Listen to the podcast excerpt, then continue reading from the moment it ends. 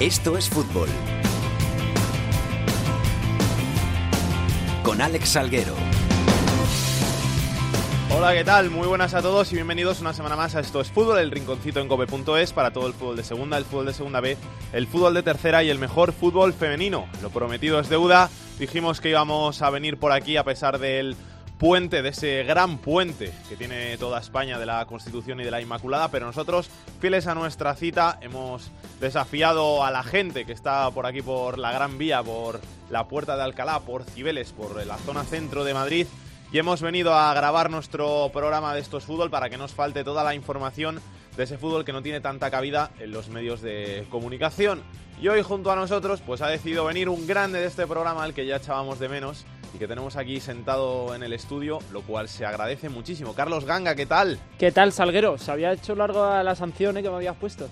Yo sanción ninguna, ha sido tú que, que te borraste. No, no, no, no, obligaciones. Qué honor, ¿eh? Tenerte de vuelta. Sí, lo mismo digo. Bea Carvajosa, ¿qué tal? ¿Qué tal? Buenas tardes. La única fiel del programa Fiel Fiel que se mantiene aquí, no como los demás que se van de puente. Tú Yo aquí. siempre, yo siempre. ¿Qué vas a hacer este puente? Nada, a trabajar. Bueno. Lo que toca. Dani Asenjo. ¿qué Alex tal? Salguero, ¿qué tal? Muy bien. Me gustaría darte las gracias primero por haberte dignado a participar en mi programa. Programa. Yo soy un repescado, ¿no? Ah, bueno, bueno. Necesitábamos a alguien, hemos tirado arriba, hemos dicho, a ver quién podemos meter. Pues Dani Asenjo, que está por ahí sentado, Un placer. tranquilamente. Gracias, eh, por pasarte. Un placer, Alex. No es la primera vez que estás por aquí, eh, que muchos de los montajes de este programa los has hecho tú, y eso hay que decírselo a los oyentes. En la técnica, el gran Antonio Bravo. Vamos con los titulares.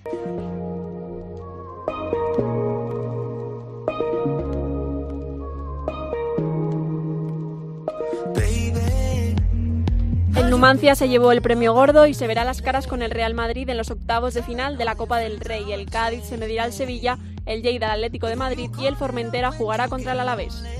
El Huesca es líder en solitario de la segunda división con 32 puntos y dos de ventaja sobre el Lugo. Se encuentran en puestos de playoff el Cádiz, el Rayo, el Numancia y el Granada. Por abajo acompañan al Córdoba y al Sevilla Atlético en posiciones de descenso el Lorca y el Barcelona B.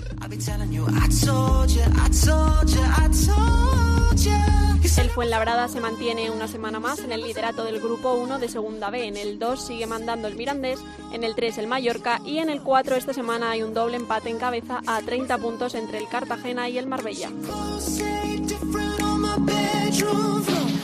El Atlético Madrid continúa líder de la Liga Iberdrola con tres puntos más que el Barcelona tras derrotar al Español por 0-1. El Zaragoza se impuso al Santa Teresa por 4-1 y consiguió su primera victoria, aunque sigue en puestos de descenso junto a las extremeñas. Y para la anécdota de la semana nos vamos a Asturias, donde el pasado fin de semana, en el partido entre el Lealtad y el Bilbao Athletic, un aficionado local tiró de tecnología para demostrarle al árbitro que se había equivocado en una de sus decisiones. Cuéntanos qué pasó, Pepe Pérez. Hola, ¿qué tal? Muy buenas. Pues sí, eh, como tú mismo indicas, vea, fue en el encuentro entre el Lealtad y el Bilbao Athletic una jugada polémica. Era el minuto 68 de partido y le anularon un tanto al eh, local a Juan Cueto por un fuera de juego tras eh, bueno pues tras empujar a la red un rechace provocado por el eh, portero Eh, un aficionado no estaba contento con la decisión había grabado la jugada en móvil en el eh, teléfono móvil y el VAR pero un tanto más doméstico no saltó eh, a enseñarle la jugada al asistente que no hizo caso eh no rectificó a pesar de ver anulado que, que no era fuera de juego Gracias, Pepe. hasta luego Hasta luego.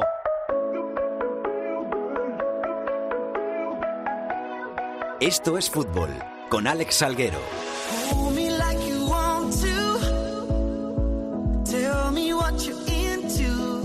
Turno para hablar aquí en Esto es Fútbol de la Copa del Rey. Tenemos que hablar de esos octavos de final. Ya conocemos los emparejamientos y tenemos a cuatro equipos de inferior categoría enfrentándose a los 12 primeras que quedan en la competición, 16 equipos, dos de segunda, el Cádiz y el Numancia, dos de segunda B, el Formentera y el Lleida y 12 equipos de primera. Un sorteo Bea Carvajosa que fue el martes, ¿no? Sí, fue este martes 5 de diciembre en la, en la ciudad del fútbol de Las Rozas y ha dejado unos cruces muy interesantes en estos octavos de final. Entre ellos, los partidos más destacados han sido el Celta-Barça, el Lleida Atlético de Madrid y el Numancia-Real Madrid. Los otros dos partidos que supondrán un enfrentamiento entre diferentes categorías serán el Formentera-Alavés y el Cádiz-Sevilla. Por último, del resto de equipos de Primera División, eh, los encuentros para octavos se disputarán entre Leganés Villarreal, Las Palmas Valencia y Español Levante. Hay que recordar además que era un sorteo puro en la que eh, los 16 clubes estaban en un solo bombo.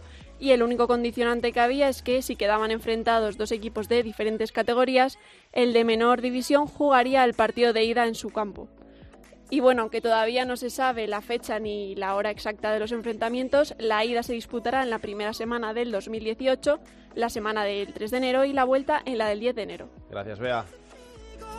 Vamos a hablar un poquito de todos los equipos de segunda y segunda B que están en esta ronda de octavos de final y vamos a empezar por el que se ha llevado el premio gordo, el Numancia. Alfonso Blasco, ¿qué tal? ¿Cómo estás? ¿Qué tal, Alex? Muy buenas tardes. ¿Tú también estás contento como los jugadores del Numancia, la afición? Fíjate, hablábamos eh, la semana pasada, si mal no recuerdo, y me preguntabais, ¿qué prefieres, un primera o, alguno de, los que todavía quedan por ahí de segunda y tal? Y yo te dije que no lo sabía muy bien. La verdad que mi primera reacción cuando estuve viendo el sorteo y vi que tocó el Madrid fue en plan, mmm, prefería otro. Pero bueno, por aquí debe seguir. Pero aún así, aquí la, en la gente está súper contenta, está muy ilusionada y la verdad es que es un premio es un premio gordo que, que llegue al Real Madrid y además en una fecha como esa que no sé por qué pero aquí en Soria parece que nos hace como especial ilusión que sea así navidades en pleno enero es como un regalo de Navidad adelantado ¿Tú te acuerdas de haber visto al Madrid en los pajaritos? Claro, claro que me acuerdo, sí, sí, yo estaba de aquella en el fondo, en el fondo sur como socio, viéndolo al Madrid y al Barça. Y además, eh, si mal no recuerdo, fíjate, el Madrid que también vino aquí en una época en la que hizo mucho frío. Con el hat de Rosu aquel, ¿eh? Yo me acuerdo de eso. Sí, sí, sí, yo también me acuerdo y la gente aquí en Soria se acuerda y durante estos días, de hecho, se están acordando de eso y también mucho del partido de Copa frente al Barça desde hace más de 20 años. ¿Se da opciones el Numancia de pasar la eliminatoria o lo ve prácticamente imposible? Buah, por ilusión, lo decía el gerente el otro día, además que llamaron los compañeros también de, COPE y, se, lo, se lo preguntaron. Por ilusión, mm, seguro que, vamos, que no va a faltar y hay ilusión, como decía el gerente del Club Deportivo de Numancia, no nos van a ganar. Pero siendo realistas, pues hombre, obviamente es el Madrid, estamos hablando del Numancia, uno de los presupuestos más bajos de, de la segunda del fútbol profesional y, y, que, y que es relativamente complicado, es imposible. Pero ojo, que la fecha en la que es aquí en Soria, como está ahora el equipo y demás, desde luego, si una época es buena para enfrentarte en parte oficial frente al Madrid es ahora. El equipo que sigue arriba después de remontar ese 2-0 con el que se puso el Valladolid en el derby el pasado fin de semana. Eso es, eh, después de remontar ese, ese 2 a 0, después eh, bueno pues eh, hubo una expulsión un jugador del Valladolid y eso marcó un poquito también el encuentro, se pudo remontar y sobre todo se pudo cambiar la tendencia de los dos últimos partidos que había en, Liga. Fíjate, en rueda de prensa esta mañana el míster del Club Deportivo Numancia, Yago Barrasate, bueno, lo primero que decía obviamente es que hay que olvidarse del Madrid por ahora, que ahora lo que interesa es el partido del Lorca, pero hablaba mucho de esos despistes que han tenido, sobre todo en la defensa, en los dos últimos partidos que se perdieron y que el otro día, en la primera parte, tampoco estuvieron finos. Aunque luego se pudo remontar, también decía que meter tres goles y sobre todo remontar un 2-0 es muy complicado y más en, segunda. Así que habrá cambios también en la alineación. Dani Calvo yo creo que va a ser uno de los principales perjudicados. Él fue el protagonista de esos dos despistes que hubo en defensa y yo creo que para este partido tampoco, tampoco va a estar. Gracias, Alfonso. Un abrazo. Un abrazo, hasta pronto. Junto al Numancia, el gran beneficiado de este sorteo de octavos de final de la Copa del Rey fue el Lleida, fue el que cayó emparejado con el Atlético de Madrid y así lo celebraban en el vestuario del conjunto catalán. Atlético de Madrid.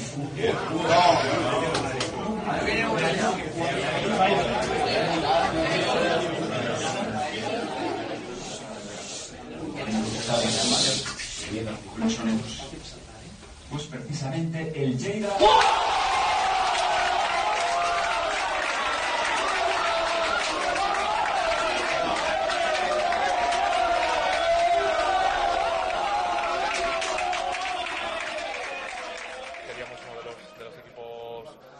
y mira, pues, eh, la verdad que, ha sido una, expresión de alegría cuando, cuando ha salido la vuelta. Poder disfrutar de, un partido de esos para, un equipo como nosotros es, un sueño y bueno, pues vamos a tratar de, ir con toda la ilusión del mundo, que en eso evidentemente no, nos puede ganar nadie, disfrutar de esa experiencia, pero evidentemente a, tratar de competir lo, mejor que podamos. Ricardo Álvarez, Yeida, ¿qué tal? Muy buenas, ¿cómo estás? ¿Qué tal? Pues oye, eh, escuchando esto, volviéndolo a escuchar, eh, ¿para qué esperar al 22 de diciembre? Eh, aquí la lotería se, se avanzó y, y, ya ves que tocó uno de los grandes. ¿eh? La verdad es que eh, muy contentos los jugadores, la afición.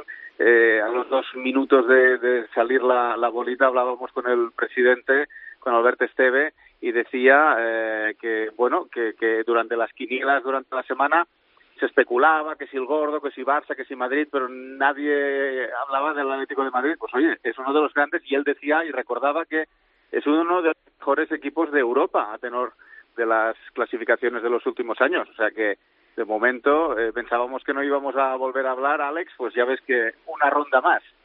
Eh, va, a estar, va, a estar, complicado, ¿eh? Sí, va a sí, estar claro. complicado. Eh, la verdad es que hay muchísima ilusión, pero hay muchísimo respeto. Eh, yo hacía broma durante esta semana y es que se va a jugar el 3 de enero y la verdad es que en Lleida tenemos una más secreta, que es la máquina de hacer niebla. Eh, vamos a, a, poner la máquina de hacer niebla y de hacer frío y a ver si, a ver si con eso sacamos un, un resultado interesante, al menos en el partido de ida en el Camp de Sports. Pero bueno, que va a coincidir con un momento esperado para, para el Atlético de Madrid. Como bien sabes, vuelve Costa y Vitolo. Y eso yo creo que lo va a poner más difícil. Y que además seguro que van a jugar, por lo menos Diego Costa seguro que juega, porque estará deseando jugar, así que la gente de ahí de Lleida que va a poder ver el redebut de Diego Costa con la camiseta del Atlético de Madrid. No, y además eh, supongo que Diego Costa va a volver con más ganas que nunca para empezar a demostrar y claro, eh, oye, si, si se pone entre ceja y ceja la portería del Lleida Sportiu, pues oye, eh, a ver si nuestro portero va a tener mucha faena. Yo creo que va a ser un partido muy bonito, se juntan estas dos cosas, que, que vuelve Diego Costa, que supongo que es muy esperado para el Atlético de Madrid a tener de, bueno, pues que falta gol, y, Vitolo, que se va a estrenar con el Atlético de Madrid. Yo creo que va a ser un, un partido muy bonito. Recuerdo cuando Lleida estuvo en primera, hace ya hace ya unos años, en la, la temporada 93-94 creo, eh, cuando vino el Atlético de Madrid también fue un, un partido interesante.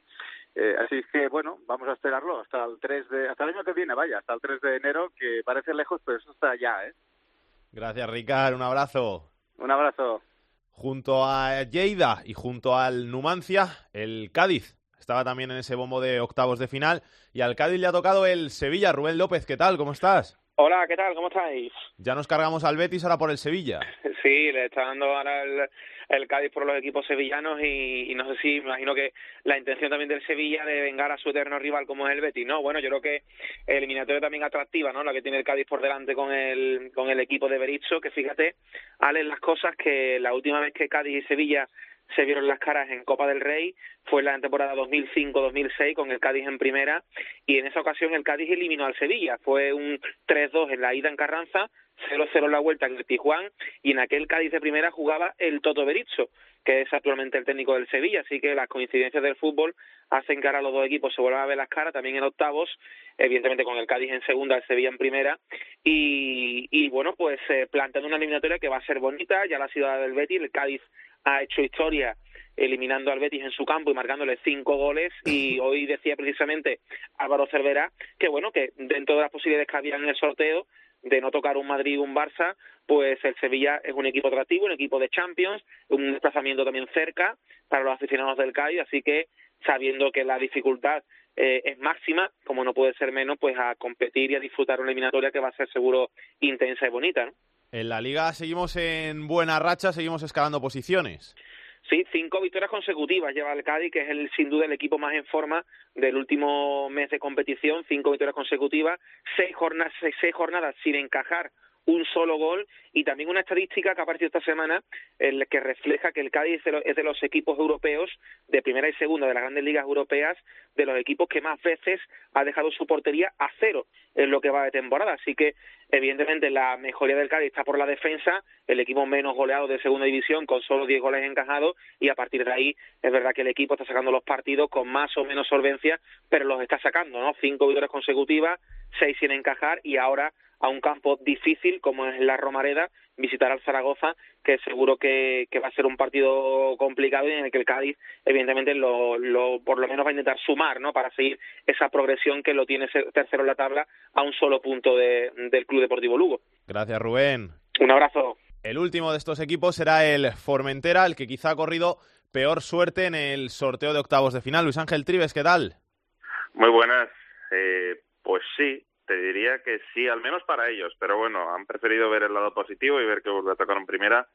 Pero en Formentera, después de la machada en, en Bilbao, había muchísimas ganas de que, de que tocase un Real Madrid, un Barcelona, un Atlético de Madrid. Eh, creo que, que la imagen que, que se ve de todos los jugadores esperando el sorteo, pues eh, están todos a punto de, de, pegar el salto porque que les, les puede tocar un grande, pero luego cuando sale la, la bola del Alavés, pues bajan un poco, pero oye, ya se oye una cosa que es, hay que ganarle, hay que ganarle y realmente si lo afronta el Formentera, que sigue estando en cuadro, sigue teniendo lesionados, y demás, tiene que ahora mismo después de ganar al Atleti de, Bilbao, también ganaba su partido en Liga, está situado en una zona tranquila.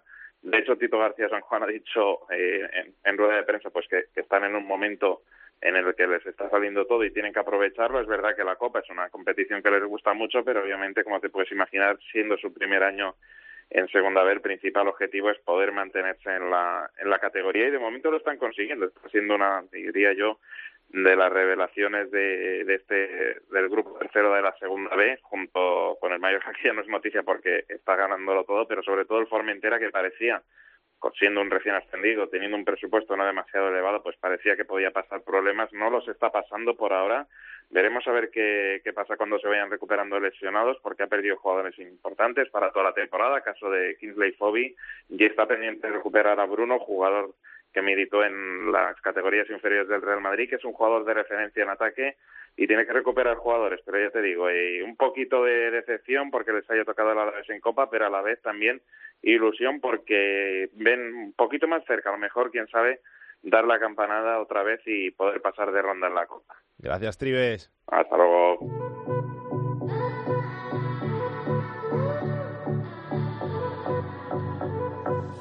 Esto es fútbol con Alex Salguero.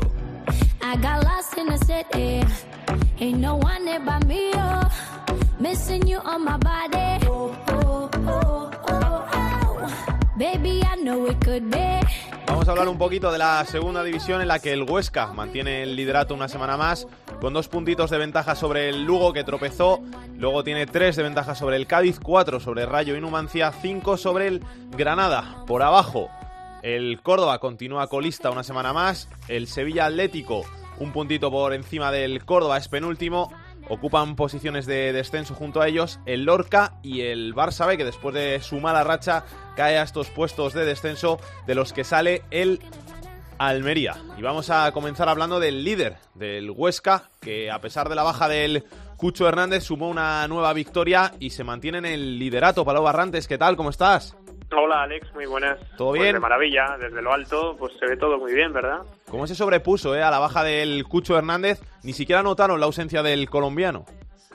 No, y además hay buenas noticias porque se estimaba, eh, según los servicios médicos, un mes de baja por ese esguince en el tobillo de, de grado 2. Bueno, pues eh, ojo que apunta a la titularidad en Alcorcón este próximo sábado, porque se ha ejercitado hoy ya con total normalidad eh, así que puede acortar los plazos muchísimo en Cucho Hernández para poder estar. Y ojo, porque también hay noticias muy negativas eh, conocidas hoy en el entrenamiento. El eh, futbolista, uno de los eh, principales en defensa, Acapo, el guineano, pues se ha roto el menisco. Eh, va a pasar por quirófano y bueno, va a ser una baja sensible al menos durante dos meses. Es lo que nos cuentan desde el club, que se espera que, que esté dos meses fuera de los terrenos de juego. No está Bresansi, que el otro lateral, por sanción tampoco Alexander, el internacional venezolano, por una otra, eh, otra pequeña molestia física, así que una defensa de circunstancias, muchísimas bajas para el partido del fin de semana, pero bueno, en general reina la tranquilidad porque, bueno, pues el liderato no es que sea inesperado, pero bueno, no es el objetivo inicial de la Sociedad Deportiva Huesca, pero como dice Rubi, el técnico en toda la comparecencia, se está en una nube, pero se está muy bien allí, así que que, que dure todo lo posible. Gracias, Pablo. Un abrazo. Tenemos que hablar también esta semana de los Asuna, porque podía estar ahí metido en los puestos de playoff, pero como no jugó su partido ante el Nastic, pues cayó de ellos, porque tiene un partido menos, un partido que pues aún no se sabe si se va a tener que disputar o no. Alberto Sanz, ¿qué tal? ¿Cómo estás?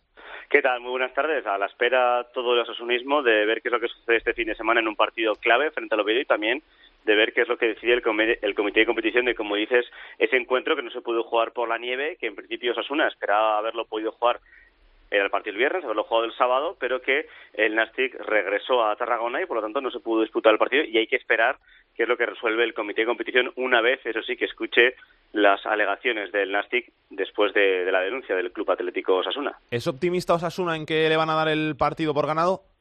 La verdad es que es optimista. Eh, creen que sus argumentos son fuertes, creen que son firmes y sobre todo creen que si este verano sacó eh, el comité de competición, sacaron una, una circular específica para que eh, evitar este tipo de circunstancias el equipo se vaya y tener que en, una, en un calendario que está apretadísimo tener que buscar una fecha, la verdad es que el, el, primer partido que sucede, el Nastic arrancó y Osasuna espere que, que, que hagan bueno buena esa, esa circular para que valga, ¿no? Y en este caso en los tres puntos Osasuna, porque obviamente si el Nastic se va, digámoslo así, de rositas, esa circular quedaría completamente invalidada. Gracias, Alberto. Hasta luego. Carlos Ganga, que te he traído para hablar un poquito del Rayo también, hombre, que estuviste el otro día viendo ese Rayo Granada. ¿Qué conclusiones sacamos? Bueno, el Rayo es un equipo que, va, que no sé si va a ascender, pero que lo va a pelear seguro. No sé si tampoco eh, para las dos primeras plazas, pero que va a estar ahí en el playoff seguro. El Rayo es un equipo que, que sabe muy bien lo que hace y tiene muy claro lo que hace de la mano de Mitchell, un equipo que quiere dominar siempre los partidos, que tiene un jugador diferencial en la categoría que es Trejo, que lleva siete goles y que se ha lesionado, que va a estar entre cuatro y seis semanas de baja, que es un, una lesión bastante importante para el Rayo. Pero como te digo, el Rayo Vallecano, más que Trejo, es un bloque, tiene un buen portero, que es Alberto, que lo conocer bien de, del Getafe, tiene una buena defensa, con, con Dorado y Velázquez, por ejemplo, en el eje de la zaga. Tiene a dos centrocampistas que a mí me vuelven locos, que son muy lo loco, perdón, que son muy jóvenes, que son Fran Beltrán, que tiene 19 años. Muy bueno ese chaval. Y Santi Comesaña, que tiene 21-22, que los dos son un espectáculo. Tienen un recorrido físico impresionante y que alargan mucho los partidos para el Rayo. Y el Rayo, como te digo, es un equipo que domina, que va para arriba, que tiene muchas ocasiones, que tiene a Manucho, a Javi Guerra y a Raúl de Tomás como arietes, que es mucha pólvora y que, que, va a estar ahí, que va a estar ahí, que este domingo juega contra el Córdoba, el Rayo Vallecano, en el campo del Córdoba. Bueno, es un partido eh, difícil si lo miras porque el Córdoba necesita los puntos y, y, fácil porque el Córdoba es el peor equipo de la categoría hasta el momento.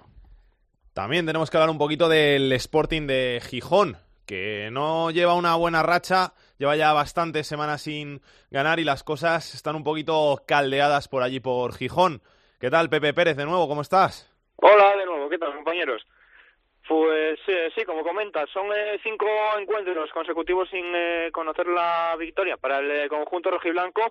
Se ha caído de la zona de ascenso directo, se ha caído también de la zona de promoción de ascenso y el pasado fin de semana, tras caer frente al Zaragoza en el Molinón, pues se comenzaron a escuchar los primeros gritos de Paco Herrera dimisión en el estadio rojiblanco, un campo, por cierto, que ha perdido pues cerca de 8.000 espectadores en lo que va de temporada.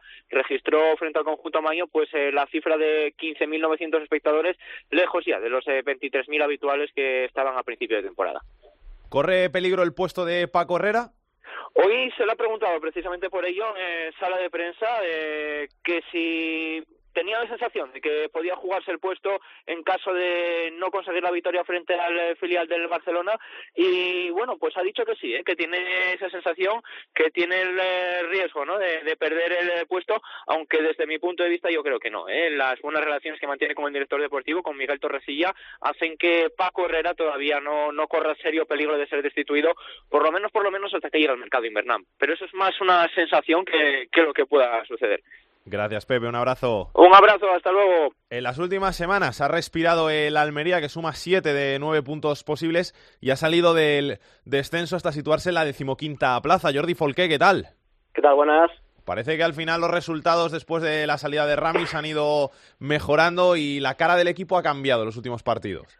Bueno, vamos a ver si es un efecto gaseosa o realmente el equipo eh, ha tomado otra dinámica y, va para arriba, ¿no? Es cierto que la primera victoria después de la destitución de Luis Miguel Ramis era con Fran Fernández en el banquillo, pero ya con Lucas Alcaraz en, el palco, viendo a los que iban a ser sus jugadores al día siguiente, y los propios futbolistas lo decían, es que estaba el nuevo jefe arriba, y, y eso te hace como que correr un poquito más, ¿no? Y después el empate contra contra el Barça B, en un partido en el que el Almería acabó con 10 por la expulsión de Tino Costa, y, la pasada jornada en un partido eh, que pudo pasar de todo y no es una frase hecha porque antes de que marcase Marco Mota el, el 1-0, René hizo dos de las intervenciones más importantes que pueda haber en esta temporada del, del cancerbero de la Unión Deportiva de Almería ante su excompañero, ante Longo, y él decía al final del partido, eh, me ha venido bien el año pasado que estuvimos los dos en Girona porque sabía por dónde me iba a tirar y, y era un partido en el que acabó 2 a 1 pero bien podía haber acabado, no sé, 3-4, 4-5, eh, porque fue un partido loco, ¿no? Y, y, vamos a ver, el de esta jornada, el partido contra el Granada, porque ahí sí que se va a medir a un equipo eh, de la parte alta, ¿no? De, de la clasificación, o el mayor presupuesto de la categoría, a ver cómo reacciona eh, el Almería, no solamente por lo que pueda hacer, sino eh, para que no se note mucho las ausencias, ¿no? Hay muchas bajas, ¿no? Siete, siete por lesión todos los jugadores de los por ejemplo de los once jugadores que iniciaron el partido contra el Tenerife tres han caído. Dos cayeron en el mismo partido eh, y Chan se tuvo que retirar nada a los eh, diez minutos de, del encuentro en, antes del descanso Owona también se tuvo que retirar pero es que después del partido nos enteramos que es que Fran Rodríguez había terminado el partido lesionado y con un problema de, de menisco que el lunes se lo van a decir lo que tiene. A eso hay que añadir la baja de Tino Costa, que eh, estaba sancionada, es cierto, pero después del partido contra el Barça, en un entrenamiento se tuvo, se notó molestias, los médicos le dijeron que como estaba dos semanas de baja por sanción, pues un, una recuperación más eh, conservadora, él no se lo tomó muy bien, se fue a Barcelona a un médico de su confianza y después de hacerle pruebas le dijo que tenía el menisco eh, afectado y que tenía que operarse, o sea, una baja más eh, para la Almería de larga duración. Eh, Pablo Caballero está lleva tres semanas lesionado cuando va a estar de baja un mes y medio más. Eh, Berza tres o cuatro semanas. Siete jugadores de los que están de baja que casi todos, o por no decir todos, podrían ser titulares en este equipo. ¿Eso qué hace? Pues que mañana en Granada Lucas Alcaraz haya tenido que tirar del filial para completar la convocatoria eh, además de Gaspar Panadero, que viene jugando habitualmente con el primer equipo, eh, pero tiene ficha del filial, otros tres más del filial, en, en, al final cuatro, y en una convocatoria en la que también están, por ejemplo, Nauceta Alemán o está Javi Álamo, jugadores con los que para nada cuenta eh, Lucas Alcaraz, porque no los ve a un nivel medianamente aceptable.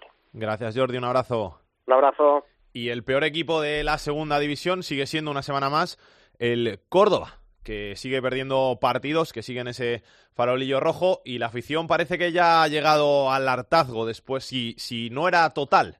¿Qué tal, Tony Cruz? ¿Cómo estás? Hola Alex, ¿qué tal? Pues estamos preocupados todos, eh, los compañeros de prensa, evidentemente los aficionados, quien parece que está menos preocupado sobre el papel es la propia directiva, que no termina de reaccionar a una situación que cada vez tiene peor pinta. Eh, esta semana ha sido despedido Juan Merino, su sustituto de manera interina a priori es el técnico del Córdoba B, Jorge Romero, que debutará así en segunda división, pero es que estaba también debutando en segunda división B. Así que la situación muy complicada. Aparte, tres eh, jugadores son duda para el partido del domingo a las 12.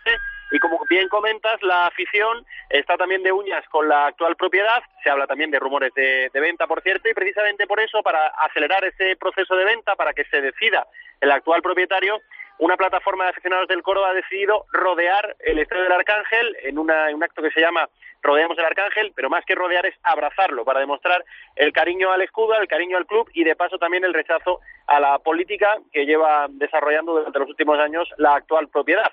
Así que veremos a ver, porque como ves, las aguas están muy revueltas y en todo esto quien sale perdiendo, como se sabe, es un equipo que va en descenso, no solo en descenso, sino colista y que ya está a seis puntos de la permanencia. Gracias, Tony. Un abrazo. Un abrazo, Alex. Por ponerle algo de luz al Córdoba, te hablaba mucho del año pasado en Segunda B, eh, Sergio Guardiola, delantero que jugaba en el Murcia y que en Segunda B es un, pepino, va sobrado, y que en Segunda este año ya estuvo en el Alcorcón, ahora está en el Córdoba, y por ponerle algo de luz a, al equipo andaluz, lleva ocho goles en esta temporada en el equipo que es colista y bueno, tiene uno de los delanteros más en forma y yo creo que bueno, a eso más o menos sí que se puede agarrar el Córdoba para intentar salir de ahí.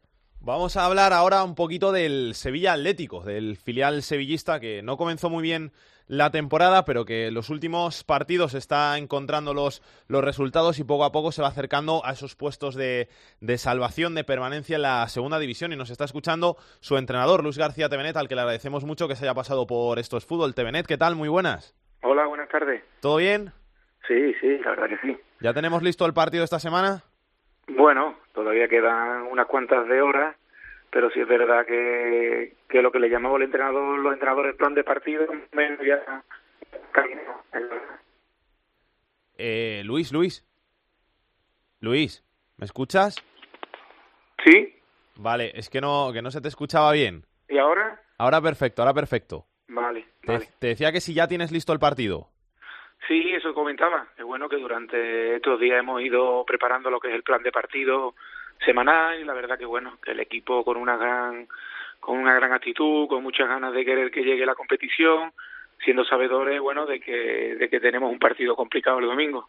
Además, el Nastic, bueno, por, por estas circunstancias de, de la liga que, que lleva con. Ha perdido un poquito de, de ritmo competitivo, ¿no? Lleva bastante tiempo sin, sin competir, porque al final no juega desde, desde el 25 de, de noviembre, que son 15 días, por ese partido suspendido ante, el, ante los Asuna y que llegará con ganas. Sí, bueno, todo tiene su, como siempre hablamos, todo tiene su lectura positiva y negativa, ¿no? En este caso la negativa es que llevan 15 días sin competir y la positiva es que han recuperado a, varios efectivos, ¿no? Que tenían lesionados. En ese sentido, pues bueno, nos enfrentamos a un rival peligroso, un rival que está como nosotros, intentando de tener una buena, una buena racha de resultados. Si bien es cierto que ellos en casa, por lo que sea, no están sacando no están sacando las victorias que ellos quisieran, pero fuera de casa les están manteniendo el, el tipo.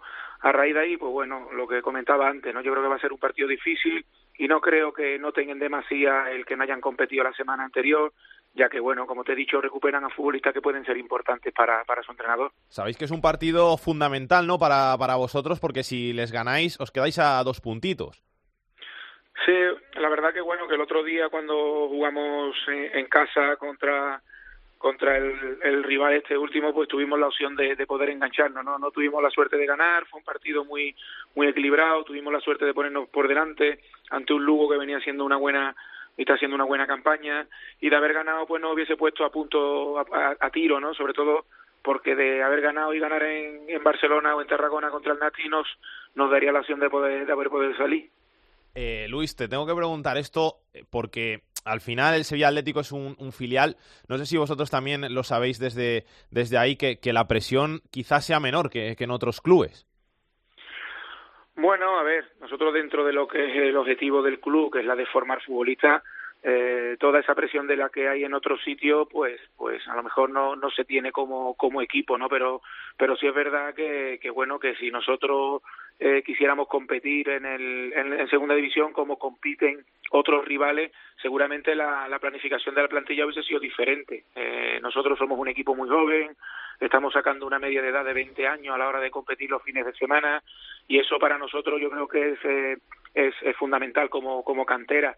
A raíz de ahí, pues bueno, siempre hay que pagar un peaje. El peaje en este sentido sabemos que puede ser deportivo, si bien es cierto, el, el, que te gastes mucho dinero como filial en, la categoría no te va a garantizar el, que, te, el que te mantengas. Sí, que ahí están los datos de, del Barça B, por ejemplo, que se ha gastado un montón de dinero y que solamente os saca cuatro puntos en, en la tabla cuando parecía que estaba dejando grandes sensaciones. Todo el mundo ha hablado de los Arnay, de los Lozano, de los fichajes del Barça B y el Sevilla Atlético, poco a poco, en los últimos partidos, encadenando buenos resultados, pues ahí está. Así es, la verdad que nosotros si echamos la vista atrás y, y, y, montamos lo que es el equipo o hacemos una valoración como si estuviésemos en clase, yo creo que el equipo va progresando, ¿no? El equipo cada día va más, cada día los conceptos los tiene más agarrados. Hay que tener en cuenta que ha sido un equipo que ha, tenido muchos cambios, que salió gente muy importante y que bueno, que nos estamos, lo que estamos entrenando en el día a día, tanto el técnico como el cuerpo técnico, estamos contentos porque vemos la evolución de los, de los chavales. Incluso bueno, eh, nos estamos permitiendo el lujo, entre comillas, de hacer debutar a gente que todavía está en edad juvenil. Eh, Berrocal, Pozo, el otro día Lara, son futbolistas que tienen 17, 18 años y eso para nosotros como club y como, y como equipo es para estar orgullosos, ¿no? La victoria que lograsteis ante el Granada os sido como, como quitarse un peso de encima después de, de tantos partidos al principio sin ganar. Bueno, el ganar, el ganar, en Granada nos hizo confiar en el trabajo, ¿no? La verdad que cuando salimos de allí, además fue un partido que era complicado, fuimos a Granada cuando ellos eran líderes, pues lo, lo, lo que sirve o lo, de lo que nos sirvió es para que el, trabajo al final da sus frutos, ¿no? Y, sobre todo nos alegramos por ello, ¿no? Porque ya se estaba convirtiendo la palabra ganar en, en un hándicap importante. Nosotros trasladamos la confianza en el día a día, trasladamos la confianza en el grupo y sabíamos que tarde o temprano tenía que llegar esa victoria porque ellos estaban haciendo méritos de sobra para conseguirla. Tú me has dicho antes personalmente, Tevenet, que al final los objetivos son otros, que son formar a los jugadores, que es lo que estáis haciendo, que sacando chavales para que luego el primer equipo pueda utilizarlos, pueda aprovecharlos, pero personalmente supongo que, que al final te das cuenta de que quizá en otro equipo con estos resultados no se habría mantenido esa, esa continuidad, no se habría mantenido esa apuesta por ti en el banquillo. Sí, pero bueno, por esa regla de tres seguramente la plantilla la hubiese confeccionado de otra manera. Ya también. Entonces, al final, pues bueno, se dan una serie de detalles y una serie de circunstancias en las cuales, como te he dicho antes, sabemos que deportivamente vamos a perder un poquito, pero sabemos que vamos a ganar en cantera y sabemos que vamos a ganar en crecimiento de nuestros futbolistas, una cantera que como todos sabéis ha sido siempre una de las de las mejores a nivel nacional y, y bueno, con, eh, la confianza que se deposita eh, que se deposita en TVN por parte del Sevilla es porque quiere que aparte de sus eh, no sé, de su, eh, de su comienzo como entrenador es ser también un poco formador, ¿no? De ese futbolista que ha pasado por la cantera, que sabe lo que es el Sevilla Atlético, que llega al Sevilla y debuta y juega en primera división muchos años. Al final, pues bueno, todo va un poco unido, todo va un poco sacrificado y aunque como tú comentas, el resultado al final es el que mantiene o no mantiene al entrenador, eh, yo siempre digo que bueno, que si nosotros hubiésemos buscado seguramente el éxito deportivo en modo de clasificación, pues seguramente el Sevilla hubiese tomado otras medidas y no las que estamos tomando de apostar por gente, como te he dicho antes, del año 99, incluso algunos del año 2000, ¿no? ¿Qué les decías a los chavales? Porque al final un, chico tan joven que está en una categoría como esta, que ve que no llega a los resultados, que sale a jugar, juego no ganamos, juego no ganamos, juego no ganamos, al final tienen que llegar al vestuario bastante fastidiados. ¿Cómo puedes mantenerles la moral para que al día siguiente sigan entrenando con las mismas ganas? Bueno, yo creo que eso ha sido, para, para, que vea que eso ha sido uno de los estímulos principales, ¿no? Que en los cuales nos hemos apoyado porque porque el futbolista de cantera, sea del Sevilla, del Madrid, del Barça, a nivel a nivel de estos equipos, eh, son futbolistas que están acostumbrados a ganar y son futbolistas que están acostumbrados a estar arriba en casi todas las categorías, ¿no? Eh, nosotros, sin embargo, eh, intentábamos inculcarle al equipo que eso era otra manera de crecer, ¿no? Crecer desde, desde el sufrimiento, crecer desde las cosas cuando no salen, hacerte más fuerte mentalmente. Y eso es una cosa que ha ganado el equipo. El equipo, eh, ante la adversidad, antes se caía y ante la adversidad es capaz de reaccionar, es capaz de gustarse, es capaz de ser más equipo, competir mejor. Y bueno, todo eso, eh, aunque desgraciadamente no nos está dando para muchas victorias, pero sí te puedo comentar que de las últimas jornadas, que creo que son siete, en las que ganamos en Granada y las otras hemos empatado, eh, en, los, en los seis empates que hemos tenido, cuatro han sido en inferioridad numérica. Entonces, pues bueno, muchas, muchos detalles que nosotros valoramos y que somos conscientes de que, de que el futbolista dentro de esa juventud pues, pues sigue creciendo. De Benet, muchísimas gracias por pasarte por estos fútbol, a seguir formando chavales que al final son los que son el, el futuro del, del fútbol español y que vaya todo muy bien. Mucha suerte. Gracias y buenas tardes a todos. Que pase Pedro Martín. El enfadato de Pedro Martín. ¿Qué tal, Pedro? ¿Cómo estás? ¿Qué tal, chicos? ¿Qué tenemos que contar? Pues eh, me he fijado un poquito en la racha del Cádiz, que ha ganado seis partidos seguidos, cinco de segunda división, además los cinco sin recibir goles, y entre medias esa victoria histórica en campo del Betis, pues 3-5 para remontar a la eliminatoria frente a un equipo de primera división, dejarle fuera y encima marcar cinco goles en campo del Betis. Y claro, me ha venido a la memoria aquella racha del equipo de la temporada 2004-2005, con Víctor Espárrago como entrenador, pues con Jonathan Sesma, con Armando de portero, con Oli, con De Quintana, Pavoni, Abraham Paz, toda aquella gente, que fueron los últimos que consiguieron el ascenso eh, del Cádiz eh, a Primera División en el año 2005, ya han pasado, pues eso, 12 años, y, y, me imagino que esta rachilla del Cádiz viene avalada ya por la temporada pasada, que estuvieron a punto de subir, y esa racha de, de, siete victorias consecutivas que logró el Cádiz en aquella temporada 2004-2005 fue más o menos durante esta época. Después de haber empezado la, la, la, liga un poco renqueante, como ha sucedido con este Betis, esa racha de siete victorias le, le colocó en primera división, le, le, le colocó en la zona de ascenso que ya no abandonó en toda la liga Así es que ojo con el Cádiz, que esta racha, aparte de ya eh, de, de, avalar un poco la temporada pasada, es que es un buen equipo y es un equipo muy peligroso para toda la zona, parte, zona alta de la clasificación de segunda. Eso, ojo con esta racha del, del Cádiz, no sea el anuncio de un equipo de esos que se vayan a despegar de, en la parte alta de la clasificación y que al final consiga el ascenso anhelado tanto en Cádiz durante estos años. Gracias, Pedro. Un abrazo. Nuestro amor es complicado, muy sofisticado. El asunto entre tú y yo. Creo que La segunda B en Esto es Fútbol. porque él sabe bien que yo no lo quito por él. Y que tú estás loquita por mí. Turno para hablar de la segunda B, turno para nuestro Rubén Bartolomé. ¿Qué tal, Rubén? ¿Cómo estás? Hola, ¿qué tal? Muy buenas. ¿Todo bien? Aquí ab- abajo cero en Zamora, pero bueno, sobreviviendo. Bueno, bueno, te queda poquito ya, ¿eh? Para terminar esta primera vuelta de la segunda división B, descansar un poquito aquí en Navidad, recargar pilas, coger un poquito de calor en casa y luego a por, a por lo importante que es eso se hace cuando ya no hace frío y se está mejor en el campo. Sí, no, sí, lo importante se juega siempre con, eh, con el calorcito para que para que puedan viajar las aficiones disfrutar de otras ciudades y bueno, y al final intentar eh, soñar con, con esos ascensos a- a la- al fútbol profesional. Vamos a hablar un poquito del grupo 1, donde el Fuenlabrada, a pesar de pinchar, sigue en cabeza y donde por abajo ganó la Ponfe, que respira un poquito. Sí, ha sido una semana de revolución eh, de los modestos, podríamos decir, porque de los equipos de, de la zona baja ganaron, ganaron bastantes de ellos, además de, de la Ponferradina, que consigue tres puntos muy necesarios para respirar, pues victoria del Guijuelo, victoria del Valladolid B y victoria del Toledo. Así que bueno, ganaron eh, muchos de los de abajo, otros empataron, pues entre ellos, como es el caso del, del Pontevedra. Y, pero bueno, sí que sí que hay muchos equipos de, de abajo que aprietan.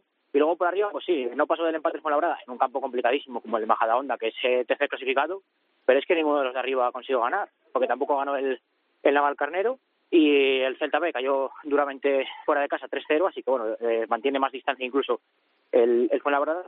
Y sí quería destacar que los dos filiales eh, del Atlético Madrid y del Real Madrid parecía que se sumaban a los puestos de playoff, pero bueno, a ponerse en, tierra de nadie, empataron los dos y se les aleja otra vez un poquito el playoff. En el grupo 2, el Mirandés, que se mantiene como líder gracias a Cervera una semana más.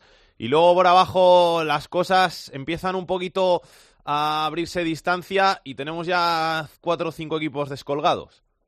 Sí, bueno, el Mirandés es mucho más líder porque cayeron casi todos sus rivales.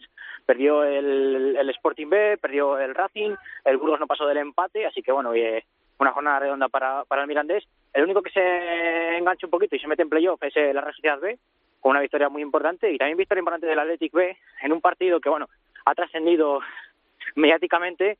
Eh, le anulan dos goles eh, al Lealtad y un aficionado saltó al campo con eh, el móvil para enseñarle en línea que era gol legal. El, ha llegado ha llegado el VAR a Segunda División B antes que a Primera División.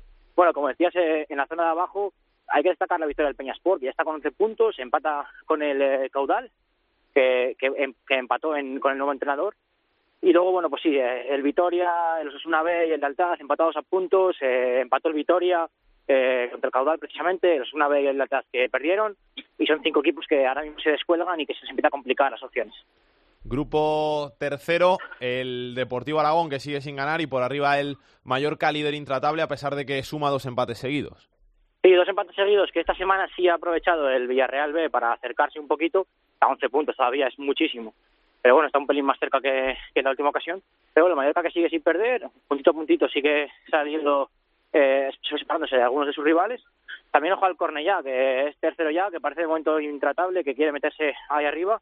Y el Elche, que pese a cambiar de entrenador, bueno, pues eso, logró otro empate y no acaba de despegar hacia arriba. Ya no solo es que se le complique sobremanera el primer puesto que tiene el Mallorca, sino que es que se le empieza a complicar bastante el, el playoff.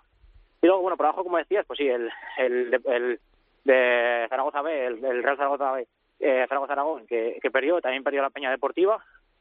Y el que sigue ahí con su racha poquito a poco, que es el Peralada, otro puntito más.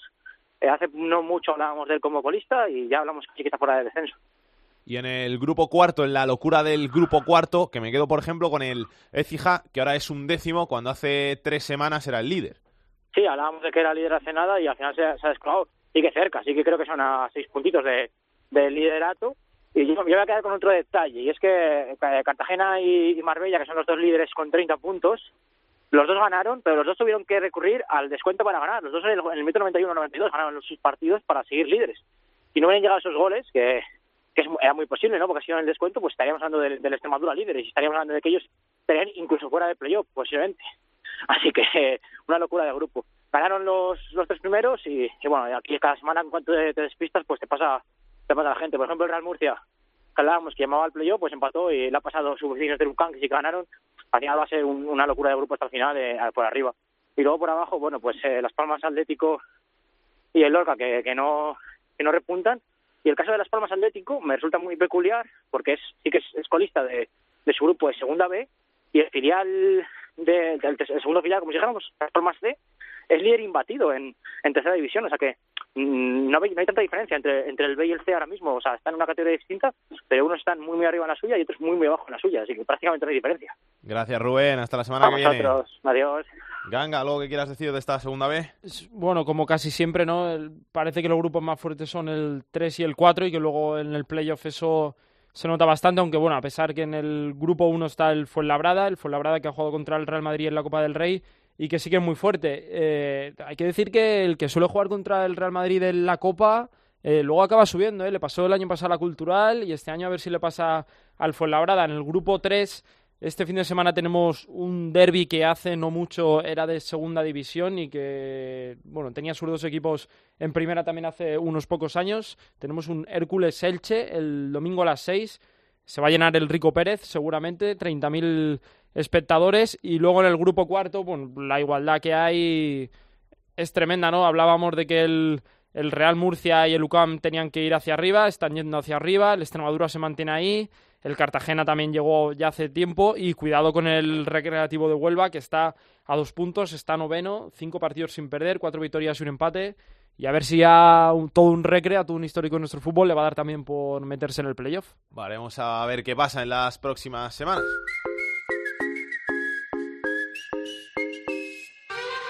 Fútbol femenino en Esto es Fútbol.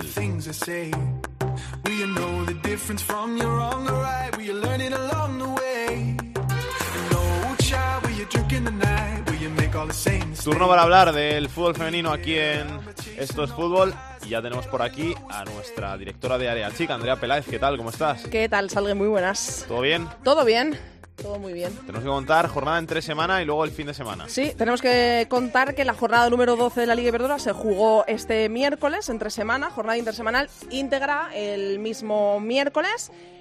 Eh, Barcelona y Atlético de Madrid volvieron a ganar, por lo tanto la parte alta de la tabla no se ha movido, sigue el Atlético de Madrid líder en solitario, segundo es el Barcelona y en la parte de abajo de la tabla tampoco se han movido las cosas desde este fin de semana en el que salió del descenso la Real Sociedad y entró el Santa Teresa de Badajoz, sigue siendo colista el Zaragoza, pero el Zaragoza hay que contar que ha sumado en esta jornada intersemanal su primera victoria en lo que va de Liga Iberdrola ganando precisamente al Santa Teresa, su rival directo, al que tiene inmediatamente por encima de la tabla por cuatro goles a uno, por lo tanto a ver si empieza a remontar de esta forma el Zaragoza y la jornada decimotercera, como decías, la tenemos este fin de semana. Empezará el sábado a las 11 menos cuarto con un Valencia-Levante, tenemos derby. El Atlético de Madrid, el líder en solitario, recibirá al Rayo Vallecano a las 4, se podrá ver en gol. También tenemos derby y la cerrará el domingo a las 4 de la tarde el Barça recibiendo al Español, otro derby. O sea, los tres, los tres partidos que te he dicho, los tres derby. La abre un derby, el Atlético de Madrid, el líder, recibe a un vecino, al Rayo, y el Barça, el segundo, recibe a su vecino, al Español. Veremos si se mueve la tabla o no. Gracias, Andrea. Un besito. A ti, Salgue.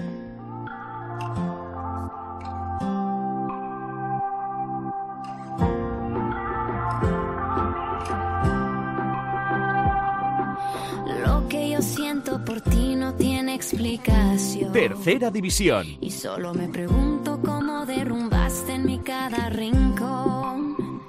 Has hecho nuestra cama siempre un verano. Volviste divertido lo cotidiano. Y no entiendo. Hoy, como nuestro Jorge Fernández se nos ha ido de puente, pues Bea Carvajos hace doblete y nos va a hablar un poquito también de la tercera división. Vea que tenemos que contar. Pues ya aquí estamos para hablar una semana más de la tercera división, que bueno, aunque esta semana ha habido jornada entre semana, coincidiendo con el puente, este fin de semana han pasado ya muchas cosas. Empezamos por los datos, como siempre. Los equipos más goleadores de la categoría pertenecen todos al mismo grupo, grupo 16, el de La Rioja, donde las cosas están muy igualadas y que después vamos a hablar de ello. Pero de momento el Calahorra con 62 goles, el Logroñés con 60 y el Nájara con 51 son los equipos más goleadores de la categoría. Por el contrario, los equipos más goleados de tercera división son el Melistar, que ha encajado ya 54, el Real Burgos con 50 goles en contra y el Villegas, que ya ha recibido 48 tantos. En cuanto a los nombres propios, el Pichichi de la categoría sigue siendo una semana más Rodrigo del Calahorra con 18 goles. Le sigue el jugador del San Fernando Adai López que lleva 17 y de Conde del Aro Deportivo que lleva 16. Y bueno, más allá de los datos, quería detenerme en el grupo de La Rioja, como hemos dicho antes, el grupo 16, que es donde mejor fútbol estamos viendo y donde más apretadas están las cosas. El pasado fin de semana se disputaba una jornada clave para empezar a definir quiénes van a ser los equipos que consigan meterse en los puestos de playoffs. En concreto se enfrentaban el Calahorra contra el Logroñés, que son primero contra segundo, y el Nájara contra el Aro Deportivo, que son tercero contra cuarto.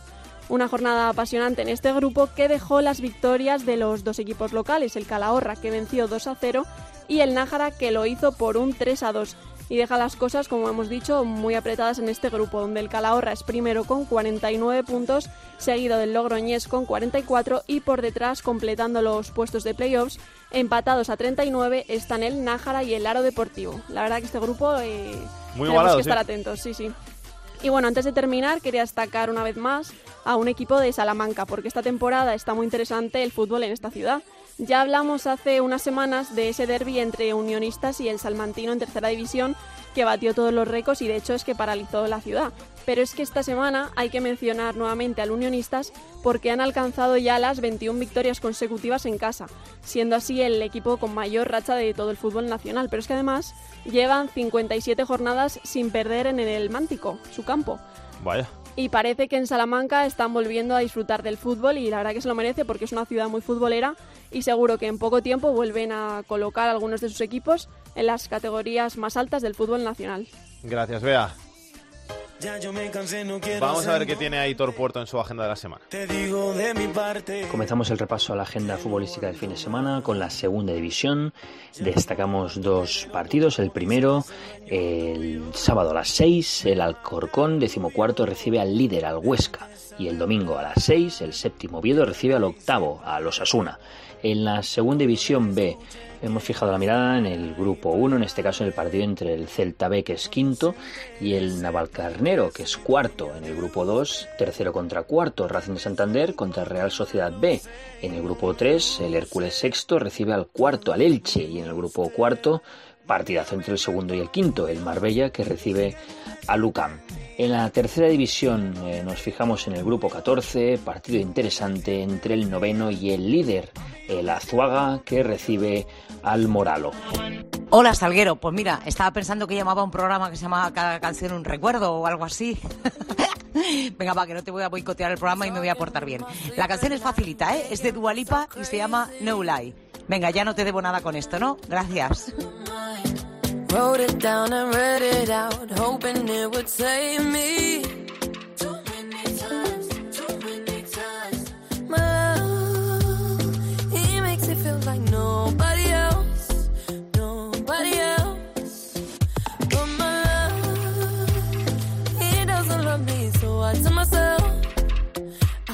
Myself. con Pilar Casado y este New Rule se llama, ¿no vea esta canción? Es, se llama New Rules. Pues con este New Rules nos vamos hasta la semana que viene aquí en Esto es Fútbol, donde volveremos con más fútbol de segunda, de segunda B, de tercera y con el mejor fútbol femenino. Así que nada, nos despedimos, que disfrutéis del puente, los que tengáis puente, que disfrutéis del fin de semana, que os lo paséis bien, que hagáis muchas compras navideñas, que ya va empezando a tocar hacer esas compras, llegan las fechas. Habrá que ir a ver Cortilandia también, que ya lo han puesto, que es una de las cosas más bonitas que se pueden hacer aquí en Madrid en la Navidad y a disfrutar de estas fiestas. Hasta entonces, pasadlo bien, sed buenos, besos y abrazos para todos, chao chao. Para contactar con Esto es Fútbol puedes hacerlo a través de correo. Esto es fútbol arroba cope punto es. En Twitter arroba es fútbol cope. Y en Facebook, Facebook barra Esto es Fútbol.